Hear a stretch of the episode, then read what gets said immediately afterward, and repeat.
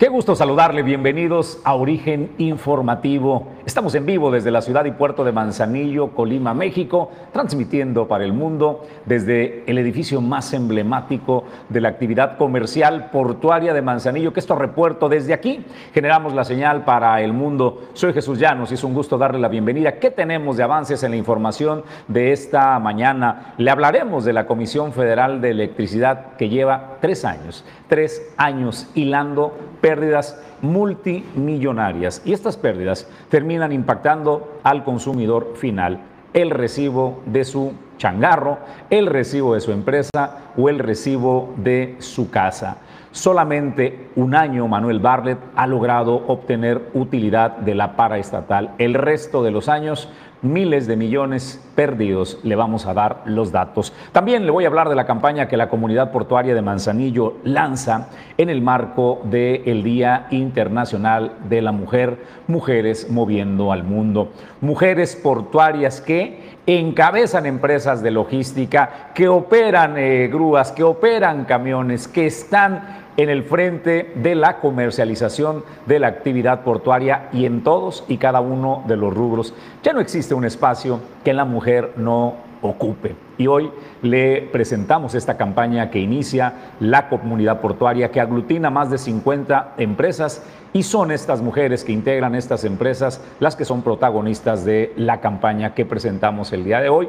También le voy a presentar la historia que ha desarrollado el INAPESCA en conjunto con la Cipona y pescadores de Cuyutlán, donde les han enseñado a vender productos eh, derivados de su pesca. No solamente vender el pescado fresco, les han enseñado a darle valor agregado al producto, utilizar la escama, eh, también enfocados a la gastronomía y todo lo que les han enseñado a lo largo de varios años que está dando resultado. Van a tener una expo en el puerto de Manzanillo, esta expo gastronómica de la laguna de Cuyutlán. Hoy le vamos a hablar de eso. Más avances, Julio César González, primer café de la mañana, cortesía de Puerto Café. Buenos días, Julio. Buenos días, Jesús. Buenos días a la auditorio de origen informativo. Bueno, pues ya estamos listos con los temas y bueno, pues el día de hoy también eh, le vamos a presentar de qué va Impulsa Turismo, esta nueva campaña, esta nueva estrategia de promoción turística en la entidad,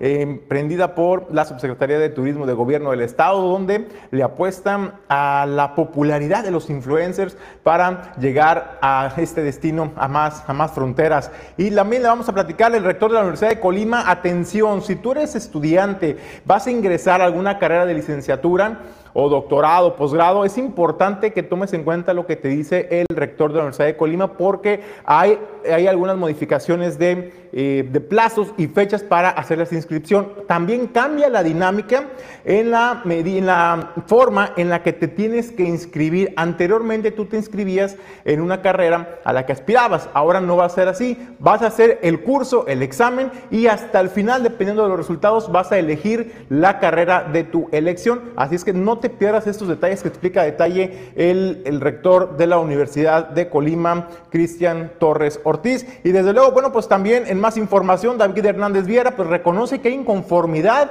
eh, de maestros de la sección 39 por la manera en que se dieron estas plazas pues del proceso horizontal, donde aseguran algunos maestros no se les otorgaron a los mejores puntajes y de eso también le tendremos aquí ya la información. Y desde luego también José Aguilar, artesano colimense, nos presenta el arte, el arte de la elaboración de este sombrero eh, de cuatro pedradas aquí en Origen 360.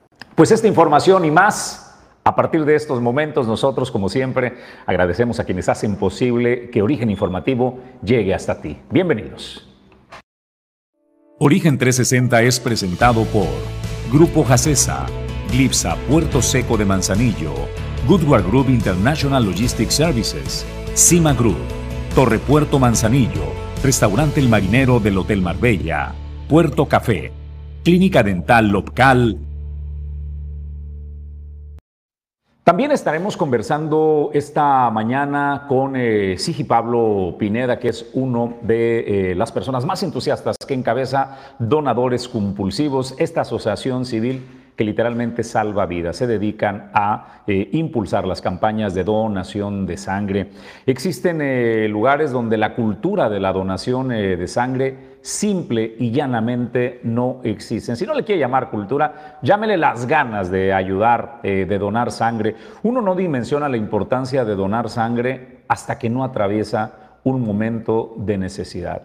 Ya sea que uno la requiera o ya sea que un ser querido, un hijo, mamá, hermana, un ser amado requiera sangre, allí es donde dimensionamos el via crucis, que es eh, conseguir donantes. Y esto derivado muchísimas de las ocasiones a la falta de cultura, a la falta de infraestructura que eh, carecemos, por ejemplo, en el puerto de Manzanillo, que no tenemos un banco de sangre. Le hablaremos de estos temas y más y de esta cultura que arranca, perdóneme, esta campaña que arranca eh, donadores compulsivos en el puerto de Manzanillo. En minutos estaré conversando con Sigi Pablo. Vamos por lo pronto a arrancar al tema editorial de esta mañana para finalizar febrero de este 2023, la Comisión Federal de Electricidad brutalmente pierde miles de millones. Lo que es más, lo que había dicho que había perdido resultó una nimiedad comparado con la realidad al cierre del ejercicio. El 2022 los números están resueltos, Julio César González, y nos arroja que durante cuatro, perdóneme, de los cuatro años que lleva gobernando Andrés Manuel López Obrador, tres años los mantiene en números rojos, Julio César. Y es que estamos hablando, Jesús, pues esta tal la Comisión Federal de Electricidad, uno también eh, pues de los estandartes del gobierno de México, del presidente Andrés Manuel López Obrador, donde señaló se iba a acabar la corrupción y se iba a mejorar la eficiencia también de la producción de energía de Comisión Federal de Electricidad y desde luego esto pues con la promesa de que a usted, a usted, al, usuario, al consumidor, pues eh, se le viera reflejado este beneficio directamente en su bolsillo y en el consumo en su domicilio. Bueno, pues la Comisión Federal de Electricidad informó eh, este lunes a la Bolsa Mexicana de Valores que durante el ejercicio 2022 perdió 39 mil 793 millones de pesos. Esto es en 2022 al cierre. De esta forma, esta empresa que está al frente de Manuel Bartlett, pues está en números rojos en los últimos tres años. Solamente en el arranque del primer año de gobierno del presidente de la República, Andrés Manuel López Obrador, eh, obtuvo dividendos positivos, números positivos. Sin embargo, posteriormente ha venido cada vez en una descomposición, en una espiral de decadencia en la efectividad y también en la eh, administración de la Comisión Federal de Electricidad. Y hay que decirlo, Jesús, pues venía de la inercia heredada del 2018, que también hay que decirlo, venía de una inercia y eso le ayudó a generar estos dividendos. Sin embargo, una vez que ya se hicieron bien del cargo del control de la Comisión Federal de Electricidad, pues no han logrado ni siquiera mantener la flote y hoy en día está en números rojos y lo que esto representa, hay que, para que lo pueda dimensionar el auditorio de origen 360, pues es simplemente que si la Comisión Federal no es, es, es insuficiente o incapaz de garantizar un buen servicio eh, a su industria, pues obviamente no va a haber industrias que se vengan a instalar a nuestro país. Además también la energía eléctrica, pues hay que recuperar lo que se está perdiendo en estos 49 mil millones, por ejemplo. Y adivina quién los va a pagar. ¿Y de dónde van a salir? ¿De dónde tienen que recuperar este recurso? Pues de usted, usted que es el consumidor a final de cuentas, el ciudadano.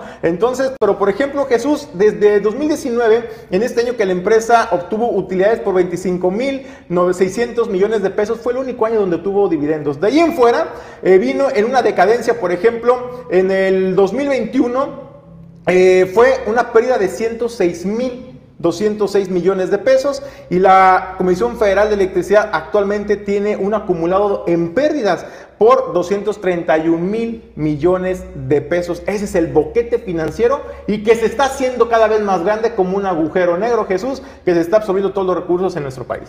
200 31 mil millones de pesos. Ese es el número que la Comisión Federal de Electricidad que dirige Manuel Barle tendrá que trasladar y que recuperar y que sacar de algún lado porque son las pérdidas. ¿Dónde dice Manuel Barle de que está eh, el agujero, este hoyo negro a donde está yendo el dinero? Bueno, él argumenta que los precios internacionales de los combustibles que se utilizan para generar la energía eléctrica, entendamos el gas, por ejemplo, ¿no? El gas eh, natural, que es uno de los eh, componentes caros porque se tienen que importar desde otras eh, partes del mundo. Compramos nuestro gas natural desde diversas eh, partes. Estados Unidos era nuestro principal proveedor de, gas y bueno, allí dice, bueno, se han incrementado de manera exorbitante los precios eh, del gas particularmente. Recuerde que la Comisión Federal de Electricidad que encabeza Manuel Bartlett renunció a las energías limpias en el arranque de la administración y dijeron, nosotros generaremos nuestra electricidad con combustibles fósiles. Se regresó en gran parte al combustóleo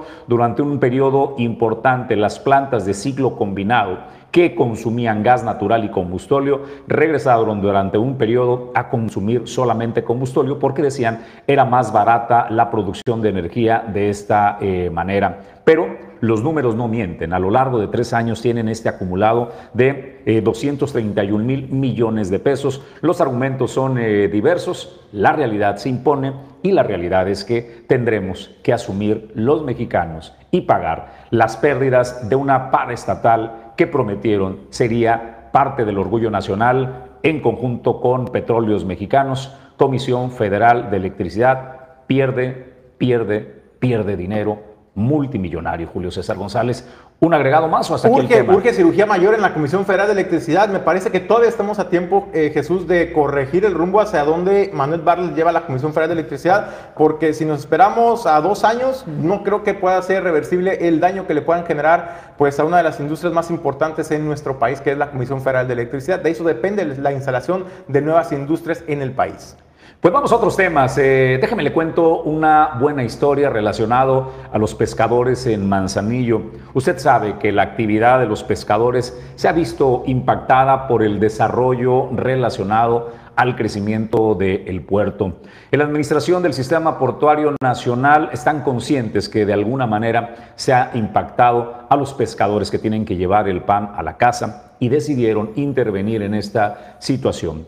¿Qué hicieron? Bueno, en conjunto con el INAPESCA desarrollaron un programa para formar a los pescadores en el cuidado de la especie, en la multiplicación de la especie y en el valor agregado. Es decir, no solo pescar y vender el pescado fresco, sino que el pescado que se captura, la escama, aprovechar todos y cada uno de los elementos que ofrece esta pesca y realizar artesanías o el producto venderlo eh, con un valor agregado, cocinado, eh, por ejemplo, y les han enseñado todo esto. ¿En qué termina? Bueno, la primera será pues esta expo gastronómica de la laguna de Cuyutlán que se realizará el 13 de marzo en la Plaza La Perlita a partir de las 10 de la mañana.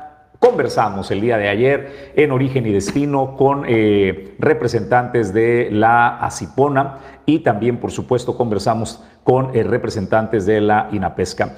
Con la oceanóloga Juana Soledad Vázquez, que tiene la jefatura de ecología de la Cipona Manzanillo, así habló de este programa que desarrollan en conjunto con la INAPESCA y la Cipona. Este, esta expo gastronómica de la Laguna de Cuyutlán nace de un convenio que se tiene entre Cipona Manzanillo e Inapesca, con la finalidad de dar el apoyo al sector pesquero en, la transferencia de tecnologías. Cada año, al terminar los cursos de capacitación, se realiza esta expo. Anteriormente, desde el año 2019 que iniciamos el convenio, se viene realizando cada, cada cierre de, eh, de capacitación no, lo veníamos haciendo en las instalaciones del CREAP. Ahorita queríamos darle un impulso mayor, una apertura mayor para toda la, comunidad de Manzanillo, que pudieran conocer el trabajo, el producto y el esfuerzo sobre todo del sector pesquero de, los, este, de los pescadores de la laguna de Cuyutlán. Conversamos también con la maestra en ciencias Laura Cristina Gómez Salinas, quien es especialista en valor agregado. Aquí está la clave de este tema, el valor agregado del el producto del mar. Y esto es lo que nos dice respecto al trabajo que realizan con pescadores eh, del puerto de Manzanillo y cómo han enseñado a generar este valor agregado y habla también sobre esta expo gastronómica de la laguna de Cuyutlán.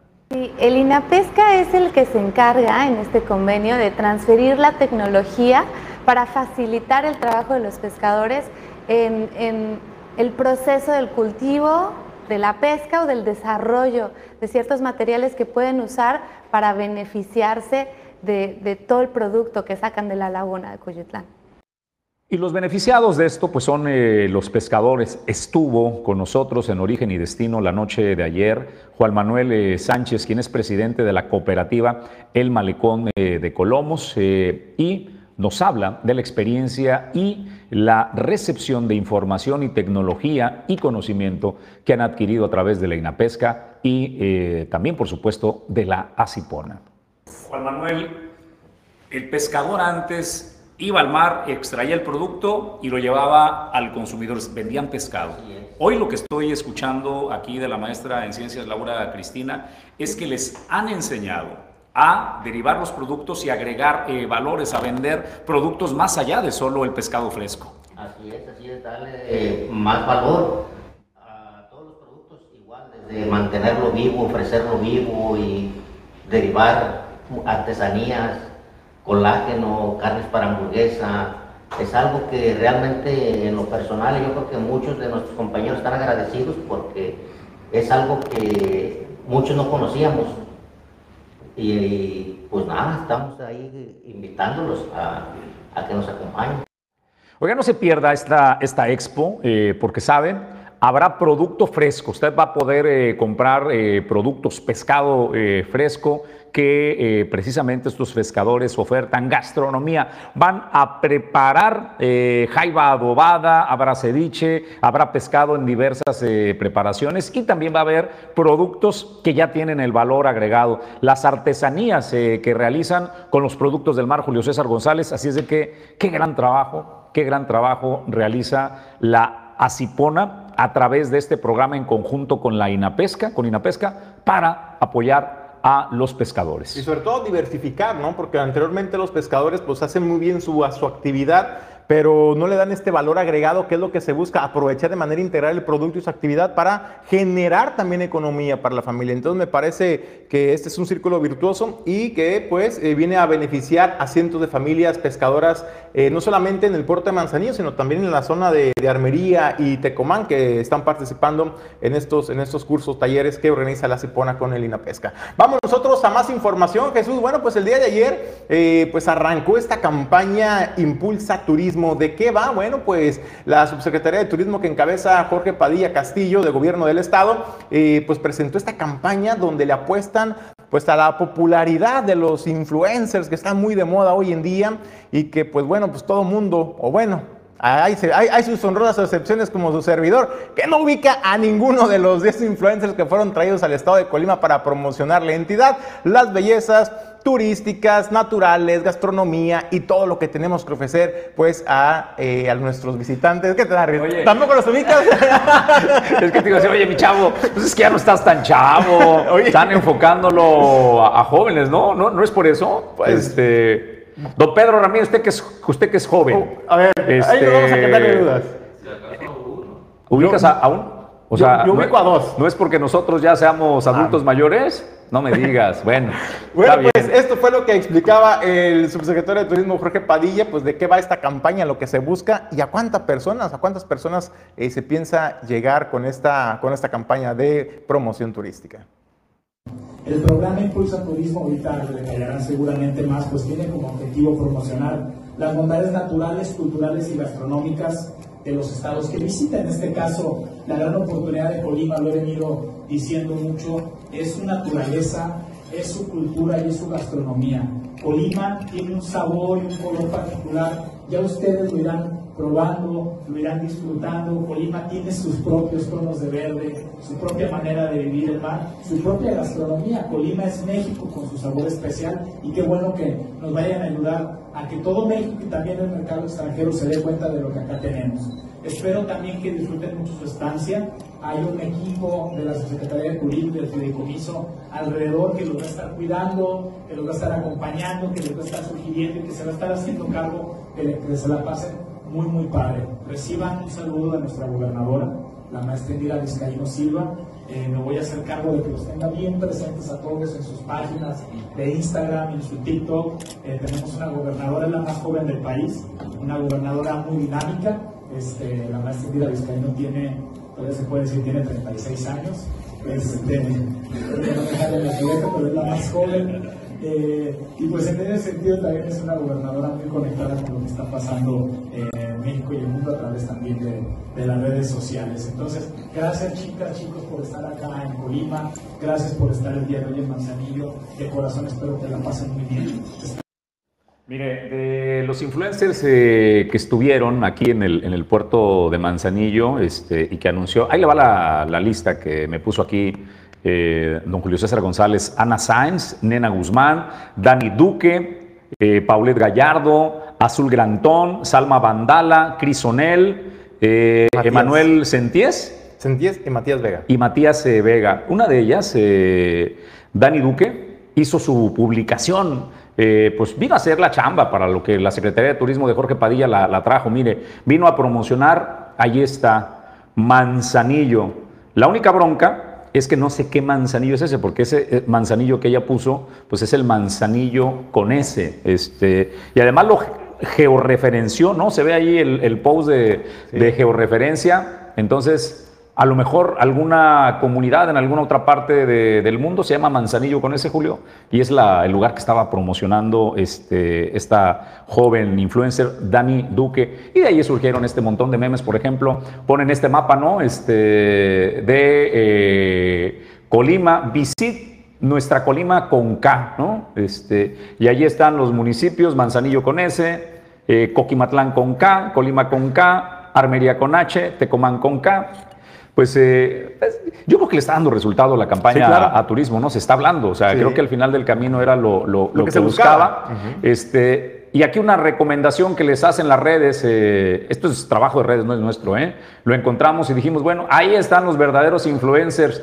El de la derecha es mi favorito, usted el que ve ahí, un hombre decidido enfrentando la naturaleza para promocionar a Manzanillo, es Toño. En su motocicleta, que usted lo ve ahí de espaldas, con eh, la hielera llena de producto y que nada lo iba a detener. Toño verdaderamente nos proyectó al mundo. Dicen que Griselda Martínez está, está, preparando la inauguración y desvelar una estatua de Toño ahí a la mitad del arroyo de Santiago en su motocicleta porque ese es un verdadero influencer que posicionó a Manzanillo en el mundo, Julio César. ¿eh? Así es, yo creo que Toño el Totoyen nos dio mayor proyección que hemos tenido en los últimos años y ahora pues también Dani Duque, no sé si lo habrá hecho a propósito, fue un error, pero pues está, se está hablando del Manzanillo. Se está logrando o sea, esas son las estrategias uh -huh. de, si usted cree que se equivocó, usted no sabe nada acerca de cómo se hace influencia hoy día en las redes sociales. Es un viejo como Julio César González y como yo. Hay que conectarse bueno. a, la, a, la, modernidad. Bueno, Acéptalo, Julio César. Yo sí ubicaba dos. yo ubicaba dos de hay que, hay que, aceptarlo, hay que Oye, aceptarlo. Llega. Acá el, el, el, productor adjunto Pedro Ramírez dice que a ninguno. Yo al menos conocía a dos. A esta chavita, ¿cómo se llama? Ana Sáenz, que no sé, con esto, con, esta, con esto sí me tiene bien desorientado, lo reconozco. El tema de la identidad de género, porque yo veo que dice que ardilla, no sé si se cree ardilla, se identifica con ardilla o no sé, pero es ella, Ana Sáenz, por eso lo ubico porque me llama la atención. Y me parece que el otro es este Emanuel Senties, eh, me parece que también es un chavo que da mensajes de pronto pues positivos. Bueno, pues eh, allí está la Secretaría de Turismo, la subsecretaría que encabeza Jorge Padilla, haciendo este trabajo de promoción del destino de Colima. Nosotros vamos a otros temas y más información, Julio. Bueno, pues el rector de la Universidad de Colima, Cristian Jorge Torres Ortiz, informa sobre el proceso de admisión 2023. Aquí informó el rector que la oferta educativa para el nuevo semestre es de 37 bachilleratos 66 programas de educación superior y 23 de posgrado. En cuanto a espacios disponibles en cada uno de estos niveles, bueno, pues en bachillerato hay disponibles eh, capacidad para atender hasta más de 5.300 estudiantes. En nivel de licenciatura, casi 4.000 eh, pues estudiantes podrán ingresar a la Universidad de Colima y para posgrado 503. Sin embargo, bueno, pues el rector de la Universidad de Colima habló sobre estas ofertas eh, pues de preparación profesionales y desde luego cuáles son las que siguen teniendo mayor demanda? Lo primero que quiero mencionarles son eh, tres fechas que son muy importantes que tienen que ver con el registro al proceso de admisión.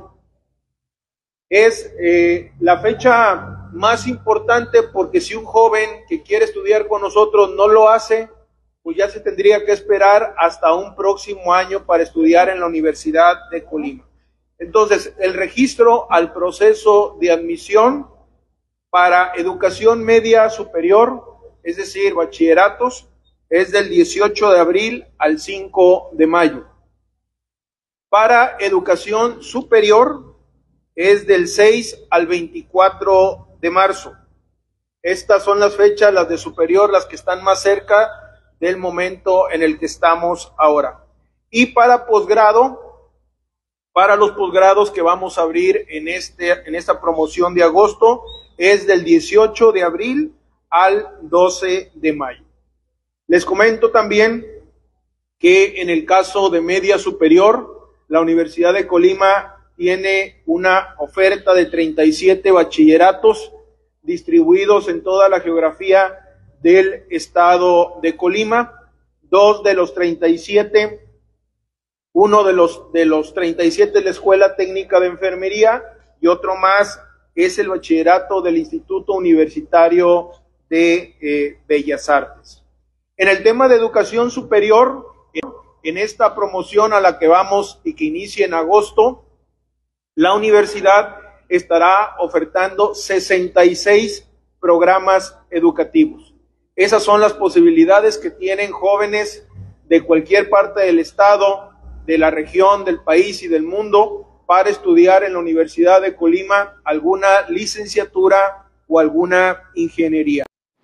¿Qué es la novedad en este proceso de admisión para el 2023 en la Universidad de Colima? Bueno, que ahora el aspirante tendrá que elegir su carrera al final del proceso, no al principio, esto como antes se venía realizando. El joven deberá registrarse para el proceso de admisión con sus datos generales y después tendrá que presentar el examen de ingreso del Ceneval una vez, una vez que conozca los resultados del examen y que además tenga su promedio, el general de estudios entonces podrá seleccionar su carrera. Y esto es lo que nos dice el rector al respecto. Cambios, cambios importantes que tiene nuestro proceso con respecto a años anteriores. Uno muy importante es que en cinco carreras, que son carreras consideradas de muy alta demanda en la universidad, estamos pidiendo que cuando el estudiante haga su examen Ceneval, cuando menos obtenga un mínimo de puntajes requerido. Eso es una innovación, digámoslo así, con respecto a otros programas, un mínimo de puntajes que se requiere para ir a estudiar esa, esa carrera en lo particular. Esas carreras son medicina, nutrición, psicología, químico farmacéutico biólogo y arquitectura. Esas son las cinco programas en los que en este año estamos pidiendo un mínimo necesario de puntaje en el examen Ceneval para poder aspirar a esa, a esa carrera. Otro cambio importante es que en esta promoción 11 carreras están modificando su promedio. El promedio que habitualmente se identificaba para aspirar a esa carrera se ha modificado en estos 11 casos a la alza. El caso más representativo, y por eso es la importancia de esta rueda de prensa, hacerla en febrero, es la idea de avisar con la máxima anticipación posible. El caso más representativo es medicina, que como seguramente lo saben, es nuestro programa con más alta demanda en la Universidad de Colima. De un promedio de nueve que habitualmente se había solicitado los últimos años, este año se está pidiendo un promedio de 9.3 para aspirar a la carrera de medicina. Le urgía, de verdad, le urgía eh, a la máxima casa de estudios entrar en este proceso de renovación y de replanteamiento y entender un poco eh, a, los, a los jóvenes. Imagínate que es un niño de 17 años que está a punto de finalizar su preparatoria y entonces te dicen, tienes que definir ya ¿A qué te quieres dedicar el resto de tu vida, Julio César González? Cuando venías del entretenimiento, de, dices, ¿cómo? ¿Se acabó la prueba gratis de la vida? Ya tengo que ser responsable, ya tengo que eh, definir qué quiero de, de mi vida. Y luego nos encontramos con jóvenes que a la mitad de la carrera dicen, caramba, esto no era lo que yo quería, pero pues me vi obligado porque tenía que decidir, porque si no seguía el ritmo de termino la prepa, tengo que irme a la universidad, pues me quedaba rezagado, ¿no? Y tenemos bastantes jóvenes hoy que tienen que reiniciar eh, carreras porque a los 17 años, ¿quién carajo sabe qué quiere de la vida, Julio César González? Y es a lo que nos estamos enfrentando, ¿no? Yo todavía quería ser bombera, ¿no es cierto? no, ¿no es cierto? Querías jugar carrito. Yo todavía ¿no? quería ser luchador. Eras el niño que jugaba la pelota y luego te dicen, se acabó la prueba gratis, decide a qué te quieres dedicar el resto de tu vida. Entonces, enhorabuena que comience esa tendencia de las universidades a entender el proceso de los jóvenes, su maduración, su preparación psicológica para enfrentar lo que les depara el resto de su vida en la elección de la carrera. Tenemos que hacer una pausa, es breve, regresamos con más información.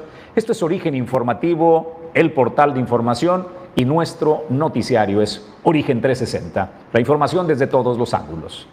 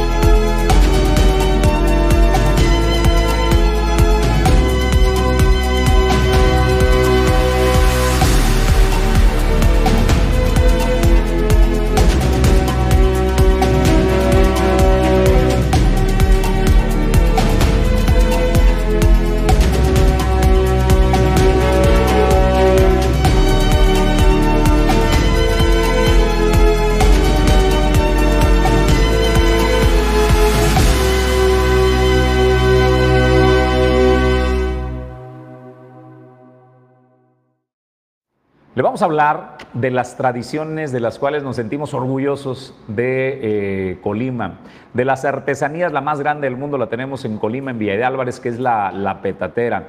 Y eh, la petatera es el marco para ir a lucir los ajuares eh, que se preparan en las cabalgatas, en la petatera, en la festividad relacionada a las fiestas charrotaurinas de Villa de Álvarez. Colima tiene una gran tradición de un sombrero que es hermoso. El sombrero se llama Cuatro Pedradas y aquí le presentamos a los manos, a los artesanos que eh, realizan estas obras de arte.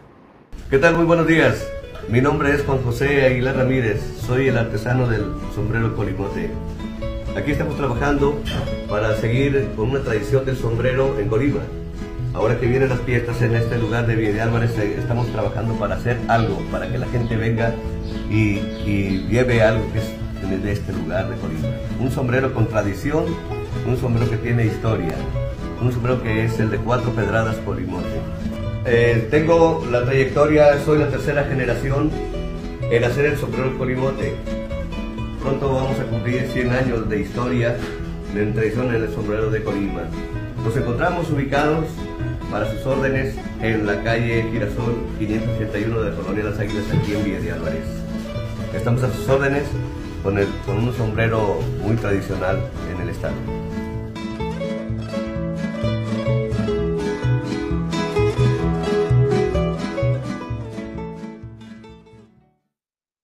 Pues el sombrero de cuatro eh, pedradas o cuatro piedradas, como decimos este, en mi pueblo, don Julio César González. Así es, ¿No? parte de la tradición también. Es parte de la tradición. Y pues ya vio la, la preparación, cómo se elaboran. eh, es un arte verdaderamente. Para que por favor no ande regateando cuando vaya a comprar eh, un sombrero de, de cuatro pedradas o cualquier artesanía, este, pague el valor que tienen nuestros artesanos. El trabajo que realizan es un gran trabajo, así es de que hay que, hay que pagarlo. Es momento de darle la bienvenida en el estudio y yo le agradezco a Virnia Peña, secretaria general del Sindicato Mayoritario del Ayuntamiento del Puerto de Manzanillo nos atienda la invitación en el estudio de Origen Informativo. Vidnia, qué gusto saludarte, muy buen día. Muchas gracias, buenos días. bueno, pues entremos en materia. Rendiste el informe de labores y también pues hay un pliego petitorio para el 2023. En el orden que tú quieras comenzamos. ¿Cómo te fue con el informe? Muy bien, muchas gracias, muy contentos porque independientemente de que fue el primer informe de labores, pues festejamos nuestro 50 aniversario, muy importante para nosotros. Eh, no olvidar nuestras raíces, quién inició con todo esto, 50 compañeros que se dieron a la tarea de formar nuestro sindicato. Los tuvimos como invitados de honor, algunos los que podían, los que viven, sobre todo los que sobreviven, porque pues muchos se nos adelantaron, pero muy bien, muy bien. Eh, muy contenta por el informe, muy contenta por el evento, todos los compañeros muy contentos también. Vidnia, eh, en 50 años ha de haber pasado de todo con tus compañeros que encabezaron el trabajo como tú lo haces hoy al frente de la Secretaría eh, del Ayuntamiento.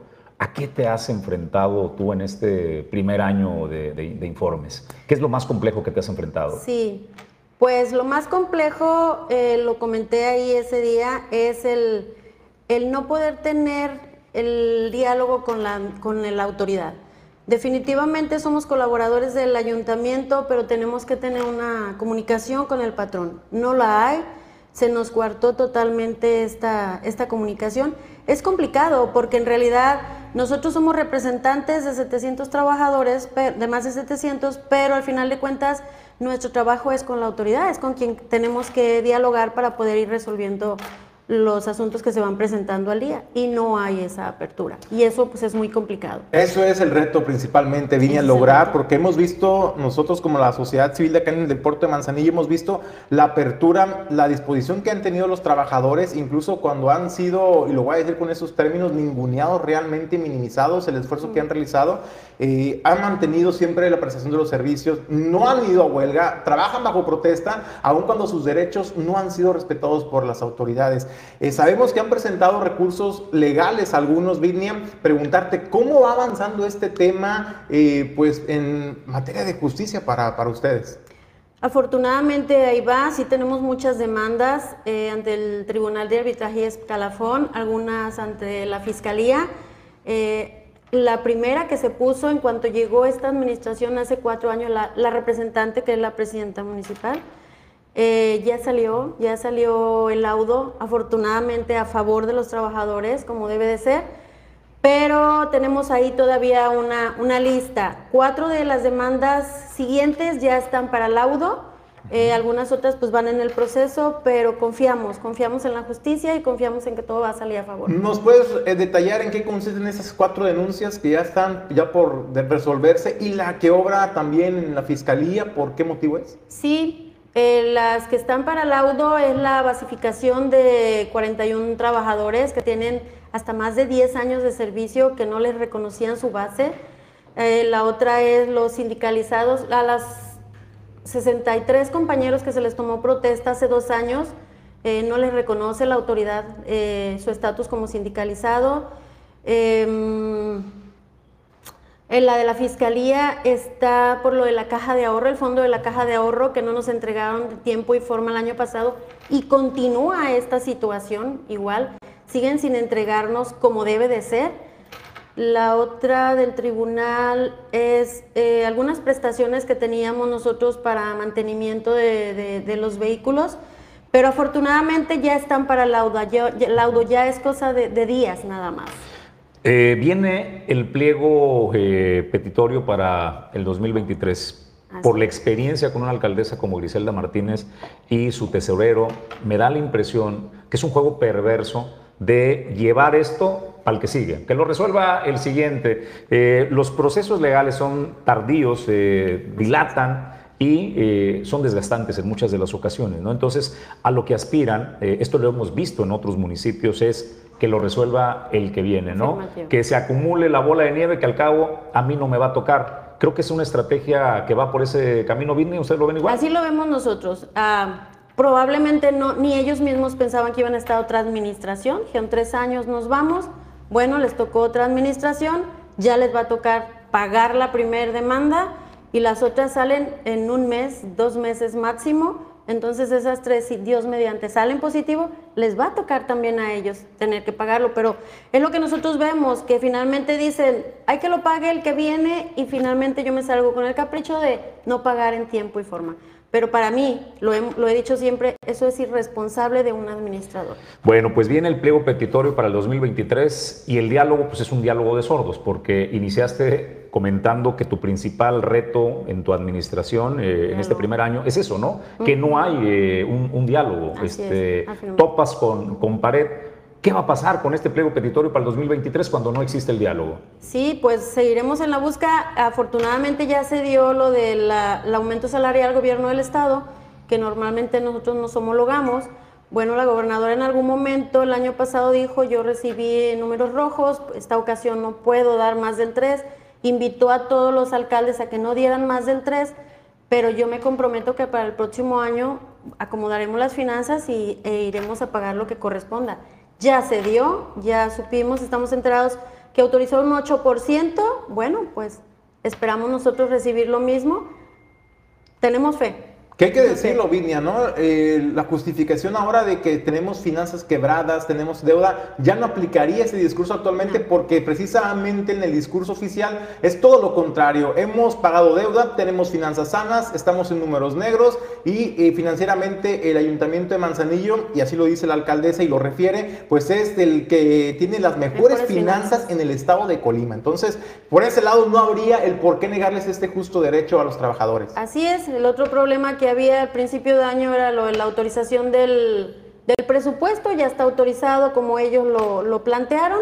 Bueno, nosotros ya no vemos ningún problema que, que no permita que se aumente el, salario este año. ¿Ya tuvieron el primer acercamiento con las autoridades del ayuntamiento para hacerle el conocimiento de este pliego petitorio, No, nosotros lo hicimos desde principio de año, se hace una solicitud, pero siempre también estamos a la espera de cuánto autoriza el gobierno del estado para la homologación pero la solicitud para iniciar reuniones ya, ya fue solicitada directamente a la presidenta, directamente de mi persona. ¿Y, cuál fue la respuesta? Que lo iba a checar en agenda. Es decir. Estamos esperando. Yo siempre he dicho, las agendas son para que nos programemos, ¿verdad? Si la, los voy a recibir en cinco meses, bueno, en cinco meses te lo digo, pero el chiste es que seamos responsables, que tomemos esto con mucha responsabilidad, somos adultos, ellos representan... Eh, a la población, nosotros representamos una base de trabajadores y nos lo tomamos con mucha seriedad. Oye, Vidia, déjame te pongo un ejemplo, Tecomán, el sindicato que dirige Audelino, Audelino. Flores. Creo que en la historia del estado de Colima no existe un municipio y eh, un ayuntamiento que haya sido emplazado y llevado a huelga, este, como el caso de, Tecomán, ¿no? Sí, así este, es. Yo recuerdo al menos tres huelgas que, ha llevado y encabezado Audelino Flores, eh, por cosas menores que lo que le están pasando a ustedes. No es que yo le esté diciendo váyanse a huelga. Lo que yo pregunto es, ¿cuál es la diferencia entre una y otra eh, situación? ¿Por qué ustedes han decidido mantenerse en la vía del diálogo a pesar de que no existe esta vía y no han emplazado o han ido a una huelga?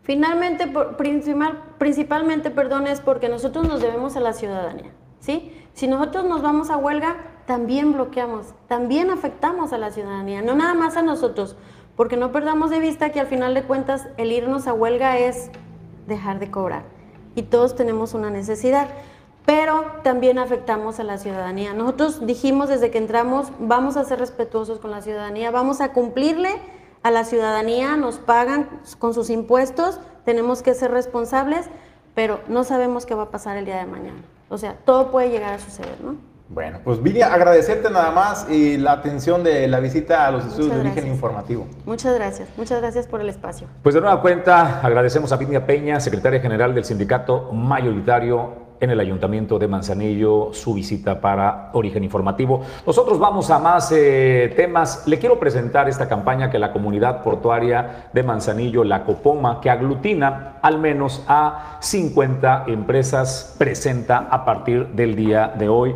Se llama Mujeres Moviendo al Mundo. Es este reconocimiento de estas mujeres que literalmente mueven el mundo de la logística. Ellas son solo un ejemplo de las empresas y de las mujeres que están eh, participando desde todos los ángulos. Mujeres eh, que encabezan empresas, que dirigen compañías relacionadas a la operación y la logística. Mujeres que están al frente de la operación de quinta rueda, de eh, tractocamiones, que operan montacargas, que operan grúas y demás en todo lo relacionado a la logística. 50 empresas participan en esta campaña de la comunidad portuaria de Manzanillo y le rinden este reconocimiento a la mujer. No hay espacio, Julio César González, hoy que la mujer no ocupe. Espacios que antes se le negaban, hoy el trabajo, la constancia, el estilo y la forma única y responsable y responsable que tiene la mujer para llevar a cabo el trabajo, la posicionan como eh, de lo más confiable y no hay espacio que no esté ocupando una mujer. Y para muestra, pues un botón, ¿no? Cada vez conquistando mayores espacios laborales en, nuestro estado de Colima, en el país, pero hablando particularmente en el estado de Colima y en un sector que hay que decirlo muy competitivo y que siempre había sido eh, dominado eh, por, por los hombres. Ahora las mujeres están realmente conquistando esos espacios. Pues felicidades a todas las mujeres eh, en general y particularmente a las mujeres que mueven el mundo del puerto y la logística la Copoma realiza este reconocimiento.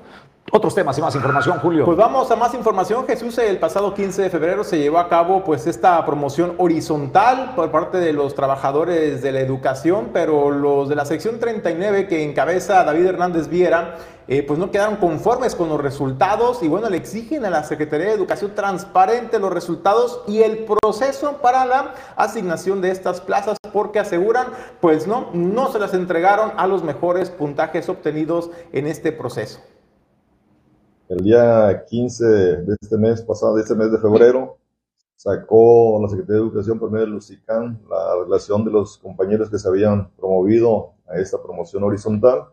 Eh, y empezaron desde el mismo, ese mismo día, salieron las inconformidades de algunos compañeros por el proceso que, que se está dando. Ellos manejan que bueno, no fue equitativo las categorías, hay cuatro categorías, en unas categorías le dedican un mayor porcentaje de maestros que se, que se incorporan y en otras no. Ellos argumentan, incluso mandaron oficios a la Secretaría de Educación con atención a, su servidor y argumentan que algunos compañeros están promoviendo con un puntaje de 44 puntos y otro que está en 70 y tantos puntos quedó fuera. Entonces ellos dicen este, la incongruencia, pues que la promoción horizontal es para este, beneficiar a compañeros que se esfuerzan y que sacan los mejores puntajes. Entonces, ya hablamos, de hecho, de inmediato hicimos un oficio tratando pues que nos explicaran cómo se había dado el, procedimiento, los porcentajes en estas categorías. Solicité, el jueves estuvimos con la subsecretaria, le pedí una reunión con todos los inconformes, con el UCICAM, para que expliquen el procedimiento que se llevó a cabo y para que se maneje con transparencia y que los compañeros estén tranquilos, conformes de que, cómo se hizo el proceso. Esperemos que no se llegue a eso, porque bueno, si un compañero se inconforma y puede este, hacer su denuncia, pues ya se podría invalidar. Esperemos que no, que no llegue a eso, que se aclaren, que los maestros queden conformes en la forma en cómo se dieron los resultados, conforme se dio el listado, y, no pase de ahí. Pero sí, se, se, tiene que manejar con transparencia lo que están pidiendo los compañeros. Vamos a otros temas, eh, ya más información. Don Pedro, tenemos lo de la campaña de sangre para hablarles eh, acerca de esta campaña que Donadores eh, Compulsivos trae a la Universidad Tecnológica de Manzanillo y en la cual pues estamos sumándonos, Origen Informativo, nos sumamos a esta campaña que realizarán los estudiantes de la Universidad Tecnológica de Manzanillo, que en conjunto con Donadores Compulsivos van a estar en esta jornada de donación de sangre que será el jueves 2 de marzo a partir de las 7.15 de la mañana y hasta las 10 de la mañana. Será pues en la Universidad Tecnológica de Manzanillo. Usted sabe dónde se encuentra en este, en este puerto de Manzanillo.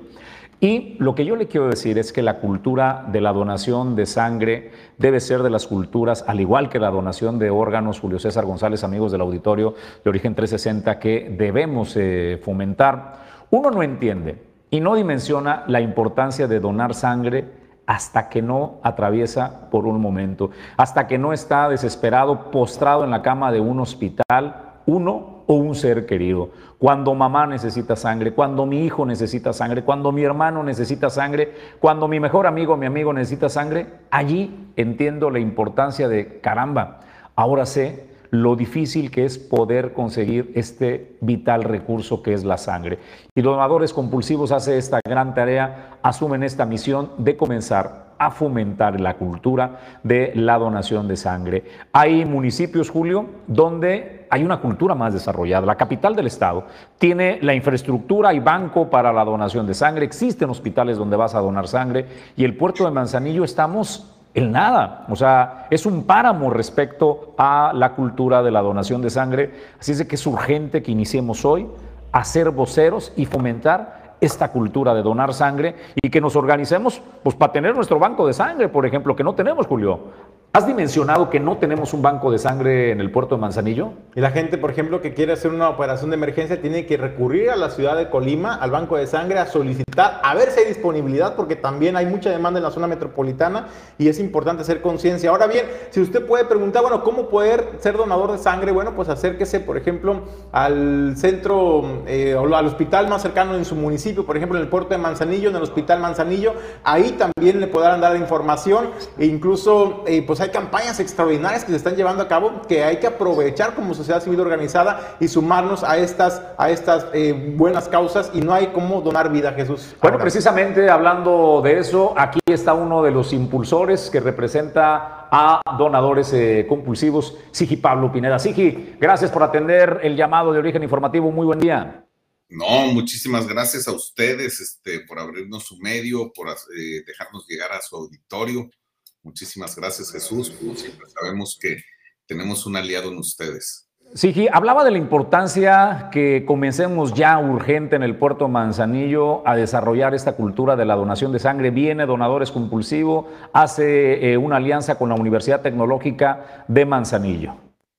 Sí, la verdad es muy importante porque, miren, eh, el año pasado en el estado se necesitaron como 11 mil eh, donaciones de esas 11 mil donaciones, bueno, eh, el total que se juntó entre todas las instituciones que participan con nosotros fueron 1.500 donaciones altruistas. Estamos hablando casi del 15%, pero de esas 1.500, ninguna fue de Manzanillo. O una, quizás, fue de Manzanillo. Estamos hablando que hay un rezago en la donación altruista en el puerto, en Tecomán, y en los municipios donde no hay posibilidad de donar sangre. Tenemos varios municipios donde no existe un puesto de sangrado, no existe un banco de sangre, entonces para poder donarte tienes que trasladar o a Manzanillo, o a Tecomán, o a Colima o a Villa de Álvarez. Entonces, eh, estas campañas externas como la que vamos a llevar a cabo el día jueves con la UTEM son muy importantes porque se acerca la posibilidad de donar a un núcleo poblacional que normalmente tiene que desplazarse para hacerlo. Esperemos que poco a poco pues vayamos pasando de los bancos pasivos que obligan a la gente a donar a los bancos de sangre que se activen en más campañas para llevar la posibilidad de donar a las empresas, a las escuelas, a las instituciones de gobierno, a los clubes sociales, y un día nadie necesite buscar un donador. Oye, Sigi Pablo, preguntarte, por ejemplo, ¿cómo romper esta apatía con la población? Muchas veces eh, cuando vemos en redes sociales que alguien solicita sangre, a lo mejor en el puerto de Manzanillo o en Tecomán, no hay donadores disponibles eh, o que puedan o que estén en la posibilidad de donar. Y muchas veces la gente cuando les preguntamos, oye, ¿Tú eres donador de sangre? No, pues es que ¿a dónde voy? No hay a dónde ir, por ejemplo, en el puerto de Manzanillo, ¿a dónde acercarse voluntariamente para donar eh, sangre? Así como lo hacen ustedes, por ejemplo, en la zona metropolitana, que periódicamente van al banco de sangre porque ya tienen un lugar designado en el puerto de Manzanillo, a donde la gente que esté interesada en, ya en comprometerse como donadores eh, puedan, puedan acudir a estos centros. Bueno, nosotros hemos canalizado gente al banco de sangre del IMSS eh, durante años, muy poca gente, pero eh, el que guste escribirnos, eh, le podemos sacar una cita en el banco del IMSS para que done altruistamente. Y pues esperemos que un día se cuente con un banco de sangre, porque lo que hay en Manzanillo son puestos de sangrado. La verdad es que no solo es pesado cuando tienes un pariente en el hospital grave y ya estás desgastado anímicamente, económicamente, pero es muy desgastante cuando alguien de Manzanillo, estamos hablando de Manzanillo porque llega a ser alguien de Cihuatlán o Melaque que le piden traer sus donadores hasta Colima. Y en esos casos, pues implica un, un gasto económico para esa persona. Entonces esperemos un día, pues se puedan hacer las donaciones, todas las donaciones en Manzanillo y nadie tenga que desplazarse a, otro municipio, ¿no? Que lo cual implica un costo extra. Y como decía, en algunas enfermedades como la leucemia, pues ya la, la familia está muy desgastada. Oye, sí, que nada más para, para, precisar un punto, comentas que en el puerto de Manzanillo está en el IMSS, en el Instituto Mexicano del Seguro Social. ¿Qué hay del, del Hospital Manzanillo? Tenía entendido que ahí había un, un centro o banco de sangrado nada más en, ahí que la gente podía acudir. ¿Y esto ya no aplica? Sí, hay un puesto de sangrado, pero no tenemos un contacto en Manzanillo, eh, digo, en el IMSS en Manzanillo tenemos un contacto al cual le escribimos y le decimos, oye, mañana a las, eh, mañana va a ir a donar Jesús Llanos y él lo atiende. En, el puesto de sangrado de, de la Secretaría no tenemos un contacto, entonces no podemos hacer eso. es importante Sí, ustedes hacen una labor muy importante y me llama la atención, eh, pues desde la sociedad civil organizada están impulsando y promocionando la cultura de la donación altruista de sangre y que de pronto no haya esta, esta sinergia o este clic con las autoridades, por ejemplo, del gobierno del estado, de la Secretaría de Salud, como para ellos acercarse con ustedes y decirles, ¿sabes qué?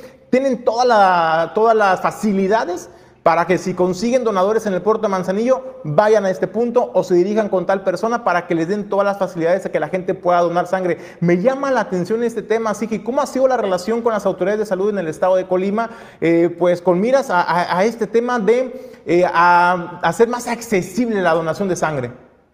Mira, llevamos ocho años trabajando con los tres bancos de sangre, los dos bancos de sangre públicos y el banco de sangre privado en el estado de Colima. Nuestra donación tiene que ir enfocada a todos, tiene que, tenemos que beneficiar a toda la población. Y bueno, día con día vamos, eh, ¿cómo se llama?, fortaleciendo esta relación con el Banco de Sangre eh, de Gobierno del Estado. Vamos a estar el día 16 en, eh, trabajando junto con el Ayuntamiento de, de Villa de Álvarez en una campaña de donación de sangre. El día 23 vamos a volver al puerto con el Banco de Sangre y con la Universidad de Colima.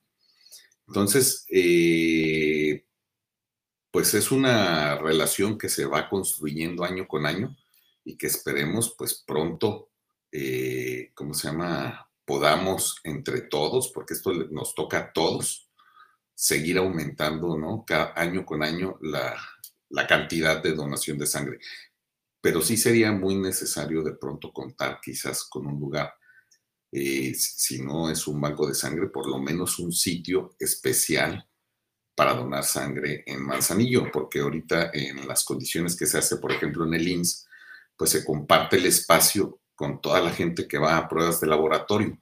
Y tú llegas, por ejemplo, en el COVID, que hicimos algunas campañas antes del COVID, llegabas y había 700 personas en el lugar cuando solo 20 iban a donar sangre. Me imagino que ahora que se va a construir el nuevo hospital, pues ya va a haber un área específica para banco de sangre y eso va a permitir que la población se acerque más porque eh, uno va a los lugares que, donde te sientes cómodo, donde te sientes bien y es donde regresas a donar. Pues eh, Sigi, hay que asumir como sociedad también, como lo hace Donadores Compulsivos, la responsabilidad que tenemos para generar esta, esta cultura. Y en el puerto de Manzanillo no surge ser no solo promotores, sino activistas, ¿no? Hay que sumarnos a generar esta cultura urgente, Sigi Pablo. Muchísimas gracias. No, y invitarlos a todos a donar. La verdad es que ya han cambiado muchas cosas en este sexenio. Eh, se ha facilitado mucho la donación. Por ejemplo, eh, si tienes hipertensión y estás controlado, puedes donar. Si tienes diabetes y no te inyectas y estás controlado, puedes donar. Puedes donar si estás tomando ansiolíticos, puedes donar si estás tomando antidepresivos, puedes donar eh, si tienes hipertiroidismo y estás controlado. Ya ahora se ha eh, facilitado la donación. Mucha gente se quedó con eh, la idea de que no podías donar si te había dado hepatitis, por ejemplo, si tenías un tatuaje. Eh, cabe mencionar que si, bueno, te dio hepatitis A, puedes donar. si, ¿Cómo se llama? Si, este, si tienes un tatuaje y tiene más de un año, ya puedes donar. Entonces, acérquense, nos pueden escribir por nuestras redes de donadores compulsivos nosotros podemos, eh, ¿cómo se llama?, aclararles todas las dudas y guiarlos para que puedan ir a donar.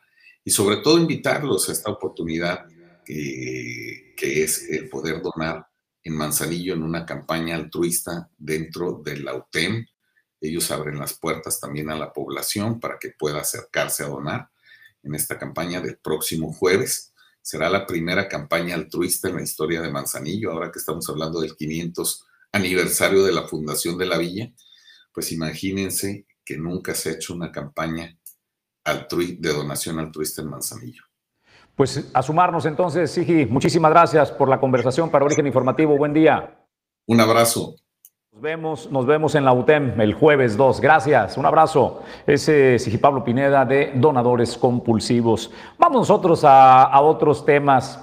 Cuando esté en el puerto de Manzanillo, de visita usted que nos ve desde cualquier parte del mundo, en el país, y viene al puerto de Manzanillo, o los que tenemos el privilegio de estar en el puerto de Manzanillo, disfrute del el ícono de la cocina española, que es el restaurante El Marinero del Hotel Marbella. Puede degustar cosas como esta, miren.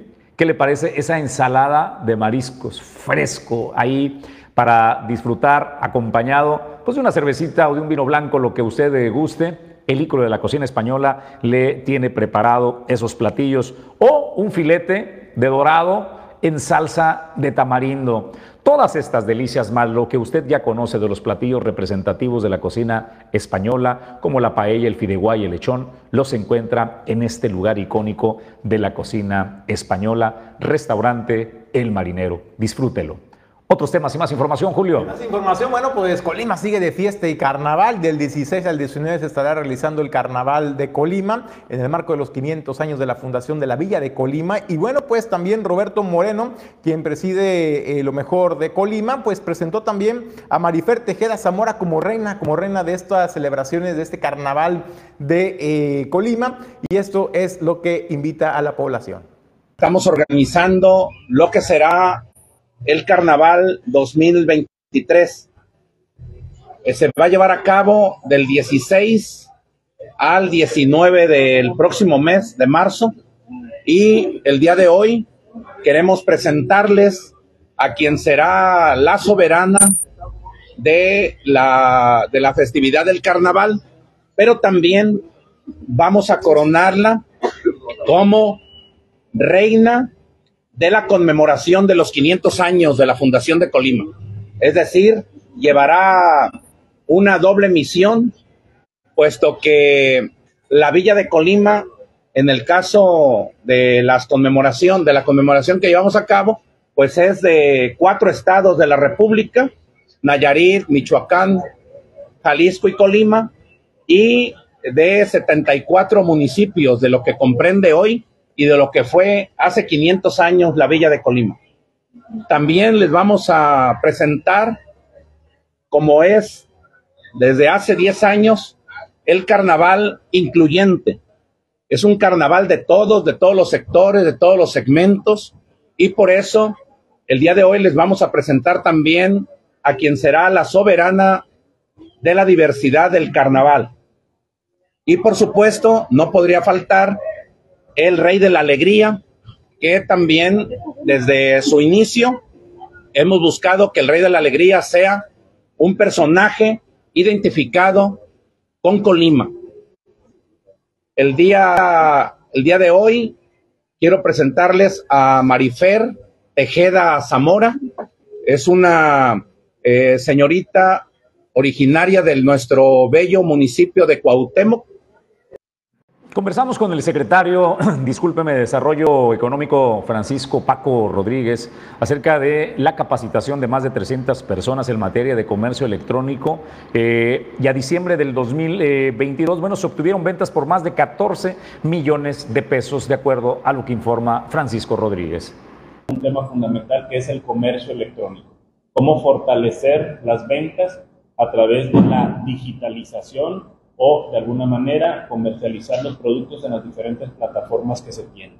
Decirles que tiene unos 14 meses aproximadamente estos programas, cuyos resultados que nos, que nos arrojan de ese trabajo que realiza aquí la licenciada Gabriela particularmente, nos arrojan que ya han sido, en el caso del Mercado Libre, que es una de las estrategias de digitalización que lanzó la Secretaría, tienen aproximadamente 350 personas han tomado estas capacitaciones, de las cuales 104 se han de alguna manera creado o han adquirido, dado de alta en una cuenta como vendedores de Mercado Libre, de las cuales aproximadamente 18 son vendedores activos. Y aquí viene el dato para que queremos hoy difundir claramente las micros.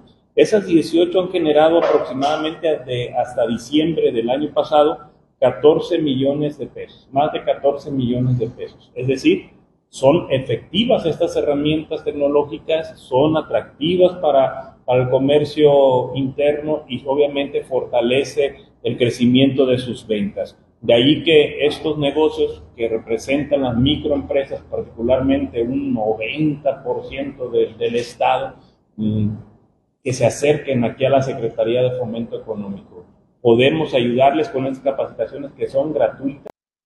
A ver, si usted está interesado en emprender, no sabe cómo, le llama la atención, tiene inquietud por emprender eh, por ventas por internet, acérquete a la Secretaría de Desarrollo Económico del Gobierno del Estado para que te puedan orientar y darte un seguimiento desde cómo habilitar tu página, tu portal, qué puedes vender, estudios de mercado. Te dan un acompañamiento que finalmente eh, va a derivar o a terminar en esto que usted ya escuchó, eh, ya emprendimientos exitosos generando pues importantes recursos para la economía en el estado de Colima y desde luego para la economía familiar. Hay que recordar que este programa, este programa de capacitación de ventas de Mercado Libre, eh, pues fue impulsado en un inicio por la entonces eh, secretaria de Desarrollo Económico, Rosa María Vallardo. Ahí se implementó toda esta visión eh, de negocio aplicado a las nuevas tecnologías y ahora pues ya están los resultados eh, pues dando, dando frutos. Vamos a más información. Bueno, pues el día de ayer elementos de la Unidad Municipal de Protección Civil Manzanillo realizaron un rescate bastante particular, bastante curioso y es que recibieron una llamada un poco inusual eh, pues señalando que había un cachorrito, un cachorrito de un perrito atrapado en una tubería que se había ido por ahí, se había escurrido y que no lo podían sacar. Bueno, pues los elementos de protección civil acudieron con el equipo, con la herramienta especializada para poder ubicarlo dentro de la tubería y esto es parte, parte de lo que nos comparten los, el auditorio de origen 360. dile que lo jale. ¿Que jale qué, güey? Ahí está. Y se soltó. Ahí viene, ahí viene, ahí viene, ahí lo trae.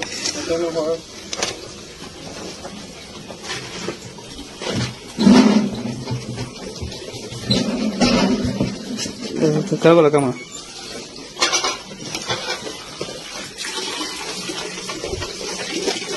Ahí, pero un poquito. Ah, bueno. Estoy preparando agua chile. Sí, porque ah, si no le va a dar hipotermia. ¿En la carita?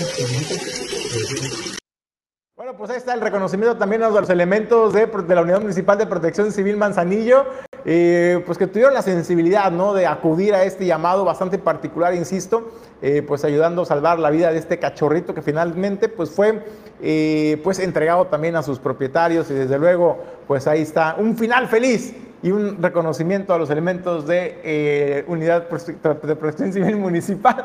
Y bueno, pues con esto nos despedimos del informativo, no sin antes agradecerle el habernos acompañado a nombre de Jesús Llanos Bonilla, Ulises Quiñones, productor general, productor adjunto Pedro Ramírez y Alejandro González La Pulga. Yo soy Julio César González, le deseo que tenga un extraordinario día.